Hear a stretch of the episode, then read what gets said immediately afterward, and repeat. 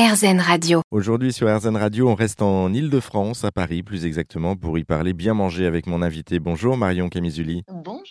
Alors en 2019, vous avez lancé votre coffret, la box du Grand Paris. Est-ce que vous pouvez nous expliquer pour débuter en quoi ça consiste? C'est un coffret cadeau qui rassemble des produits d'épicerie euh, fabriqués de manière artisanale et durable dans le Grand Paris par des artisans euh, locaux. Qu'est-ce qu'on trouve dedans du coup comme produit? Oui, bien sûr, bien sûr. Donc en fait, ce sont des produits d'épicerie qui sont fabriqués le plus possible et principalement à partir d'ingrédients euh, locaux, franciliens. Donc par exemple, au niveau des tartinables, on a de la lentillade avec de la lentille qui vient euh, du 78. Euh, on va avoir euh, du houmous avec des pois chiches également franciliens du 77. le miel que l'on connaît un petit peu plus, le miel de Paris avec vraiment des ruches dans Paris, voire en agriculture urbaine sur les toits, les toits de Paris. On a du safran aussi qui pousse pareil sur des toits de Paris. Donc voilà, il y a toute, il y a toute une gamme de produits vraiment avec des ingrédients locaux. Ça, ça nous tient vraiment à cœur. Bah, tout simplement pour valoriser le local et montrer qu'on peut vraiment aussi consommer en circuit court et à proximité, donc ça diminue bien sûr euh, l'empreinte euh, carbone. Et puis on va avoir des produits. Alors dans l'épicerie, c'est vrai que j'ai aussi par exemple du chocolat ou du café. Donc là évidemment, la matière première euh, ne vient pas d'Île-de-France parce que ça serait quand même un peu préoccupant malgré le réchauffement climatique. Mais voilà, on se dit que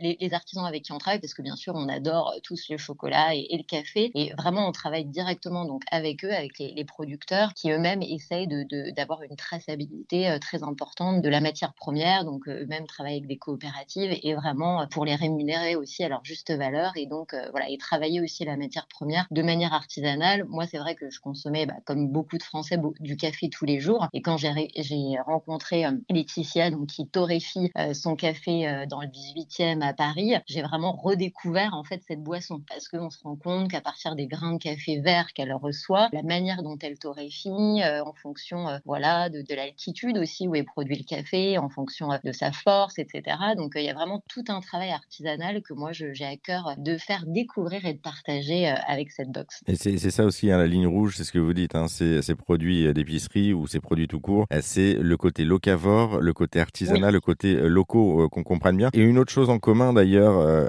de manière un peu insolite, mais 95% de vos fournisseurs se sont reconvertis professionnellement en Ile-de-France. Ça aussi, c'est quand même rigolo de, de vous dire que vous produisez local, mais avec des personnes qui n'étaient pas du tout dans le métier auparavant. Oui, tout à fait, exactement. Bah, moi, moi-même, je viens d'Île-de-France, euh, du, 95, et puis c'est vrai qu'il faut avouer que c'est une région, on est une région quand même beaucoup dans le tertiaire, donc qui est moins connue euh, pour sa partie agriculture et, euh, artisanale, même si c'est en train d'évoluer. Et donc moi, le constat que j'ai fait, c'est vraiment ça. Toutes les personnes que j'ai, c'est ce que je dis, 95% hein, vraiment des, producteurs artisans, ce sont des personnes qui faisaient autre chose. Donc j'ai par exemple Christophe des conserveries des Sept Collines qui était avocat, voilà, et puis qui a passé pas mal de temps en Italie qui est un amoureux des bons produits, du bien manger, et qui maintenant fait des conserves donc euh, à Porte d'Aubervilliers euh, à Paris. J'ai euh, une personne, voilà, une ancienne de chez Apple également, des anciennes du marketing, de la communication, et vraiment des profils très différents. Mais en fait, ce qui est intéressant dans cette reconversion, je trouve, c'est que les artisans avec lesquels je travaille ont vraiment à cœur de s'engager pour une alimentation plus durable. Par exemple,